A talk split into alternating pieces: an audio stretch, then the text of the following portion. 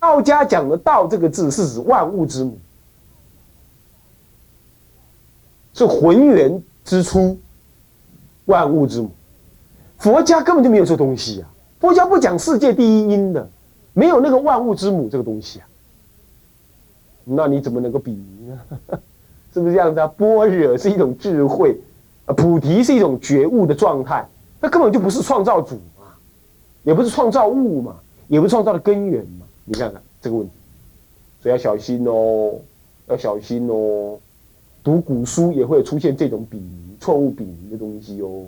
反过来说，今后也会在走向后格义时代哦。后格义时代已经渐渐在出现了。现在有很多什么奥义书啊、奥修书啊，乃至张老师，乃至类佛教啊的一些、一些、一些、一些什么东东的那些修道人的东西，他就拿来比拟佛教，甚至就当做他是佛教。我说这叫做后格义时代出现，后格义佛教的时代，你们要分清楚，要有那种折法眼才可以。哦，未来的出家人真是难当了。写法写法越来越多了。好，那么这个涅盘，把涅盘译成无为。这个无为呀，如果从字面上来看是无所作为，叫做无为。其实啊，在道家里头的所谓无为呢，就是说符合那个创造万物的那个道的本性而动，就叫做无为。哎，这个讲起来好像跟涅盘的意思差不多嘛。涅盘就符合那个解脱，而达到所谓的涅盘嘛，好像有点一样，其实不一样。因为那个道呢是有一个我在作用，所以无为是有一个无为在无为的，它最后还有一个无我在那无为，而所谓的涅盘是一个假名。涅盘是对烦恼而说的。要是你真认为有涅盘的话，那这样的话你就不入涅盘了，你就不在，你就不是正入涅盘。所以《金刚经》不是说吗？怎么样？我不说我是什么，我是正得了阿兰那汉的什么的行者。我如果说我是正，我是要阿兰那恨的行者的话，那我就不是真正要阿兰那恨的人，就这个意思。我正入涅盘的人，得入极灭的人，不自以为进入极灭，这才是成功的。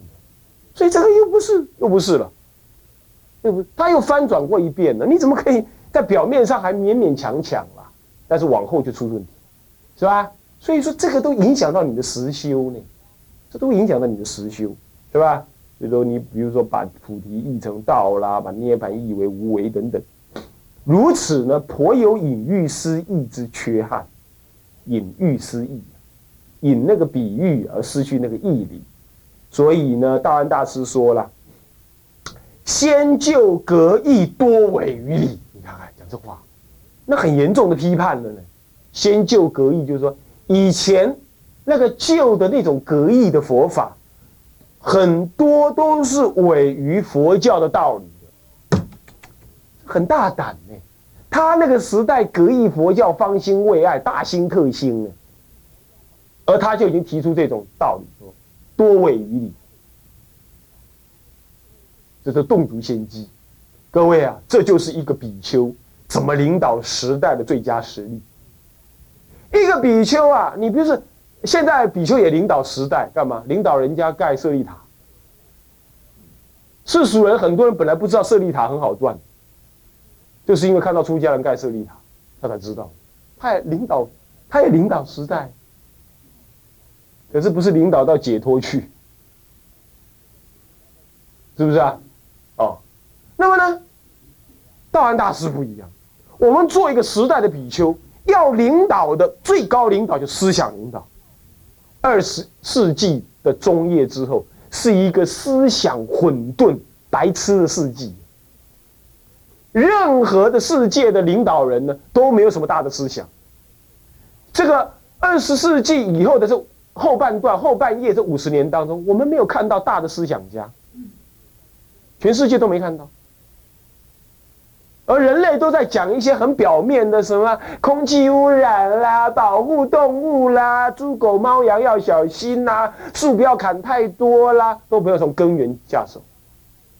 教育要这样改，要那样改，要改都在改枝微末节。再也我说过，我说，二十世纪是一个哲学家死亡的世纪，宗教家闲没的世纪，宗教已经不重要，只出了一大堆乱七八糟的怪宗教这样。所以人类怎么走向二十一到二十二呢？一定要大思想家出现，思想是领导世界潮流，而思想常常是这个时候我说，五十年之后才有人听到。那先知先觉的人他已经讲到前头，后来才被研究。所以说，一个同理大众的比丘，怎么同理大众啊？生熟大众，你如果都敢去同理的话，那么你在思想上必须超越，你去做最先锋的理想者、认知者，你必须要有这种能耐，替人类点出一个明灯出来。佛教绝对可以，可是佛教一定要契入时代的需要，它才能够为世界人类所运用。所以呢，未来的比丘应该要能够写经济学、写政治学，应该能够知道政治的道理，对政治家提出一些忠告，对人类的大的国家体制呢提出一些建议，这样，然后他才能引导未来。因为未来啊，恐怕国家的界限会越来越薄。现在那个欧洲已经成为共同体，虽然他们各自选总统。但是很多地方已经开始薄弱，他们已经没有所谓的国与国之间的签证已经减到最低，货币也将要统一，正在谈。你想想看，这很可怕呢，是不是这样子啊？所以统一就成为一个大的大的国家了，未来一定会走向那里。可是太早说也没有用，所以说道安大师就在思想上领导当时的思潮，超前的领导，这个事是很重要。哦，所以他看出了这件事情来，未来的比丘要俗世，要利益众生，这个方向的工作呢，需要有人做。这思想界的工作要有人做，啊，就是这里。那么再来呢，乃是什么呢？因此他讲出这样道理来，乃主张以佛典解释佛典。即是刮胡，即是以佛法本来之知见、概念、语汇等等来解释佛法的义理。这时候，这样子的意思呢，也就开始脱离了向来的格义玄学佛教的色彩。格义就是玄学的，干嘛？玄学，我们讲玄学就是讲道家的，道家就玄学。格义玄学佛教的色彩就开始脱离。他领导出来的弟子，开始懂这个道理。当时没有人提，而使得佛佛法跟佛教逐渐建立起自己的语汇、自己独立的思考模式、自己独立的体系，开始建立。你看到现在，完全佛教有一套佛教的语汇，对不对？佛教的概念、佛教的思想，反过来这一套这么大的思想，反过来还滋润了中国文化。当时不是，当时佛教附庸在老庄之下，不过是老庄另外一支，他看你和尚嘛，不过是当做是个道人，另外一种道人这样，他不能截然分开这两类，所以中国人到现在还有那个什么佛道不分的有没有？有你看他岁下的时阵，人来问讲你信下面搞，你拢讲你讲胡搞对不？结果是拜妈祖婆、拜土地公，你嘛讲你胡搞有无？是不是这样子？是不是那样？那就是佛道不分，那就是在那个时代，隔一佛教以来流流传到今天，啊，流传到今天，佛道混到一块去，混到一块去，啊，这样知道了吧？所以使得佛法渐渐的独立起来了。然其真正完成啊，文字上这么写着，必须要等到稍后罗什大师进入长安。翻译经典之后，才真正的完成。但是即使是完成了，你看那个深造大师，还有深瑞大师，他们写的经的序文呢，都还充满了老庄的思想，实在是没办法，因为他们那个是刚刚离开，刚刚离开，所以他有这种思想，所以你要跳过他那个语句，你才能理解佛法的更深的道理啊。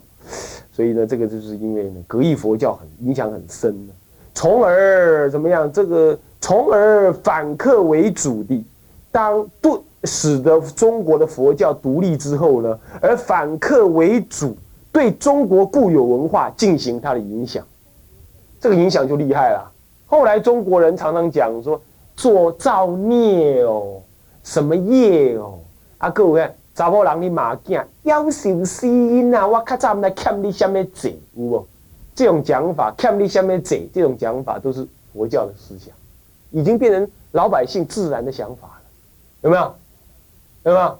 是不是这样子啊？哎呦，他阿阿某是缘分哦，大家爱秀缘分，这个缘分呢，缘分这个观念呢，儒家老子讲的很少，讲的还是佛教，所以这个这个观念已经骗一切处了。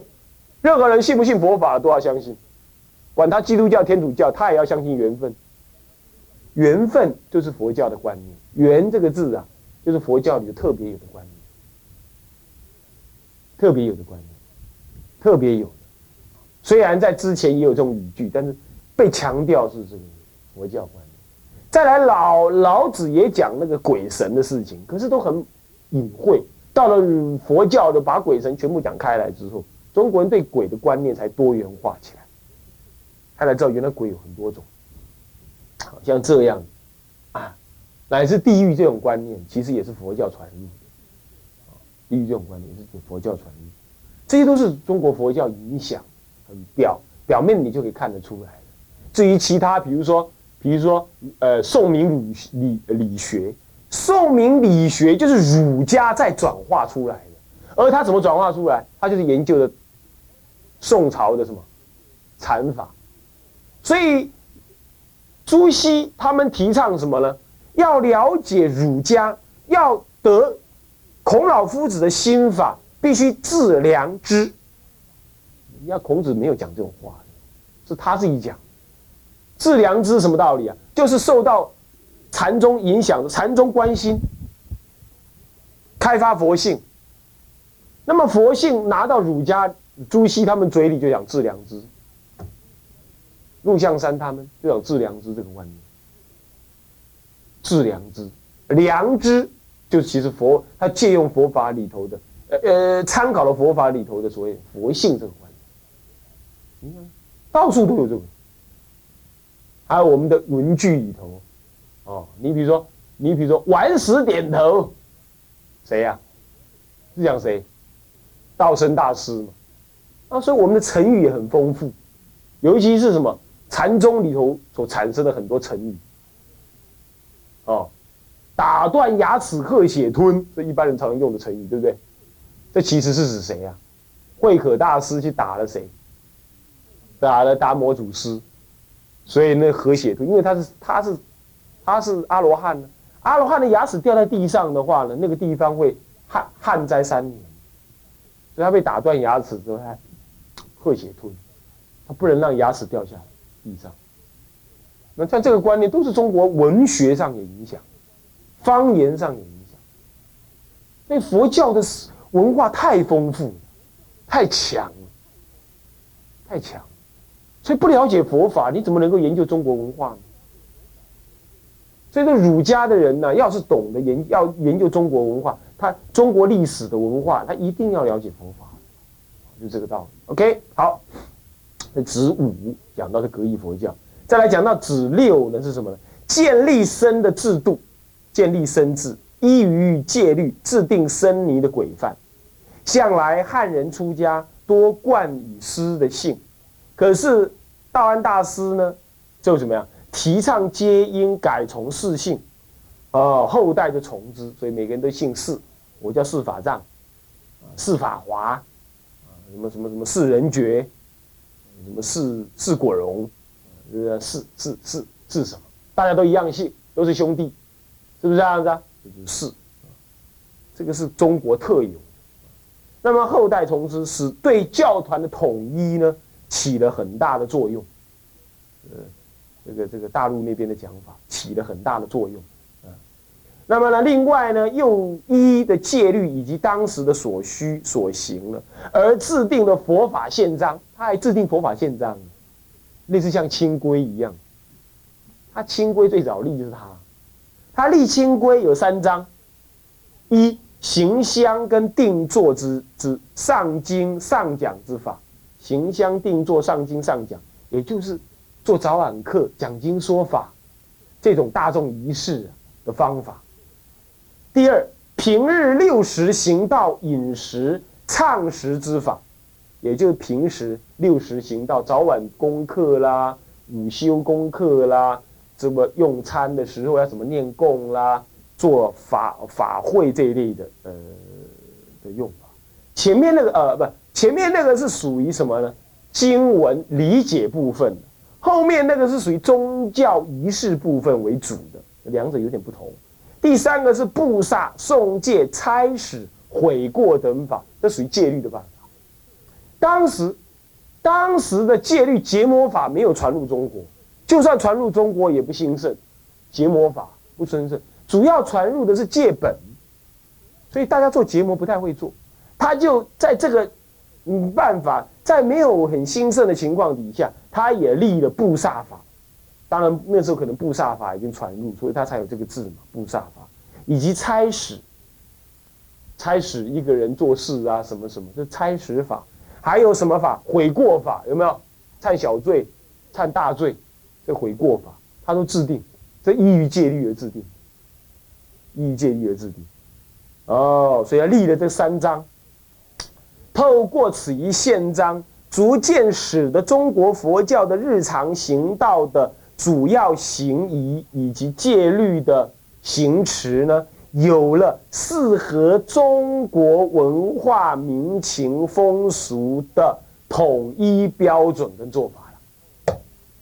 这很重要哦，这在凝聚南北、东西的中国人的行动上面产生了非常非常大的作用。这也就道安大师才做得起来，他的思想非常前卫，观念非常的高深啊。那么呢，他的德恨够，他这么一定，大家照做。所以现在有人讲说什么，这个中国佛教会要要坚强起来。中国佛教会坚强，不是他。有钱或者他有有财有能呃有有权有势，是他要有道德。他要出几个大修行人做事的话，请几个大修行人出来做事，他以德恨感召，自然就能够发挥力量。所以从来佛教的管理是以道德做管理，那么呢，以道德为主，方法为辅。没有了道德，方法再怎么厉害都没用。你不管世间人。懂意思吗？那道安大师有方法，有道德，所以他能够领导宪章的实践，造成什么？大家都紧从，啊，都跟随他。今天我们要有这种登高一呼的大德出来讲话，我们呢，年轻的比丘们，你们呢都不要剃度女徒，大家嗯好，老人家这么说了，我们照办。登高一呼就行，是吧？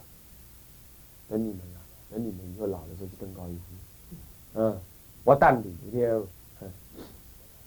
嗯，那么呢为这个中国佛教的建设，做出了重要的贡献。啊，这个重要贡献，最主要就是因为他用他的道德善巧方便跟。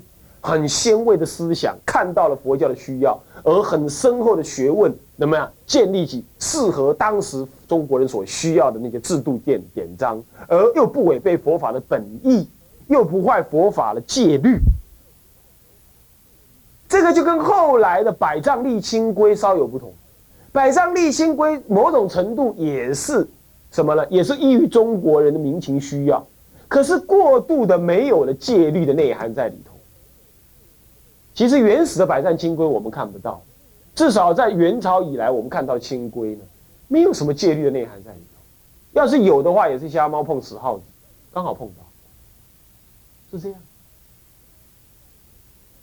比如说他强调了一一日不做一日不食，这种观念在今天理论上说不太适合，应该是讲一日不休一日不食，这样就勉强说得过去。你还一个垦土掘地种田种菜，像个农夫一样，今天需要这样吗？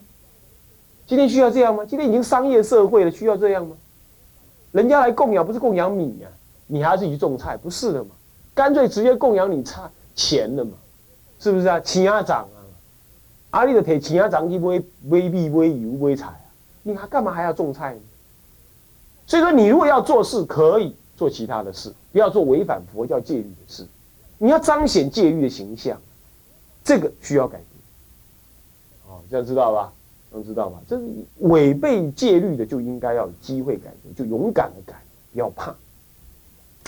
好，这是这一条部分的这部分啊，这第第六子六的部分。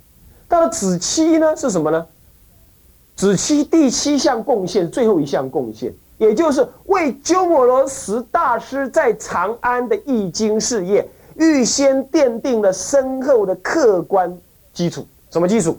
人才有了，道什么什么什么什么道瑞呃深瑞啦，道生啦这一类人，都已经被培养出来了。那么，然后再来思想上呢，怎么样？他已经开始反对于反格义佛教了啊，他注重的是般若戒律。那么鸠摩罗什来的时候也是传这一些般若的思想啊。那么呢，他强调修行，修行禅观，这使得呢，这使得这个整个长安的教团呢，充满在禅修般若的研究、戒律的弘扬跟实践当中的气氛。这个气氛呢，在稍后，呃，这个稍后呢，这个鸠摩罗什在。西元四百零一年，四百零一年，也就是，也就是这个这个这个这个道安大师呢，三百八十五年，在十十六年之后，十六年的酝酿之后呢，他入灭十六年之后，啊，西西元四零一年，他三八五年入灭的。道安大师三八五年入灭，呃，鸠摩罗什大师在四零一年才来，总共慢了十五年，十十六年，十六年之后才来。这十六年当中呢，他的弟子还在长安活动，还在长安活动，所以奠定了这么强大的基础。这也就是道安大师对整个中国这么广阔的贡献。各位，从古人的贡献当中，你有了什么样启示？你有什么样的发心？我用这么多的篇幅来讲解它，讲解天台的教理不难，照本宣科，很快我就可以教完。但是这样子的微言大义，却是需要人家讲。这是活生生的佛法，这是古大德用生命走过的佛法。各位，用你的心听进去。实践佛法是用心的呀。哎呀，法师，你都一直没讲到天台教理，不急嘛？这些理解就是我从天台教理当中发挥出来的，你听进去了，天台教理就自然转入。不是呢啊，藏教是这样那样啊，别教是这样这样啊，通教是这样这样啊。那么呢，第一件实信实住实相实地啊，是这样这样啊，是那样那样啊，那样干嘛？你听了这样这样那样那样啊，都在他。说他死，数他宝。你必须先做个修行人，你来听教理会更好。那么我这样的解释，是我以一个天台的行者，用天台的角度跟心情来剖析这生命佛法的点点滴滴。你怎么会说你没学到天台？你学到。所以呀，佛法就是这样啊，不要自以为说。名相才是才是教育，好不好？那要名相有啦，后边个加这里啦，你注意等拢啊。那么呢，这下期就公告家啊。那么呢，搁再耍的啊，期他那个在耍了啊。好，那么呢，呃，时间已经到了啊。那我们呢就来回向啊，向下文长，赋予来日。先发愿啊，众生无边誓愿度，烦恼无尽誓愿断，法门无量誓愿学，佛道无上誓愿成。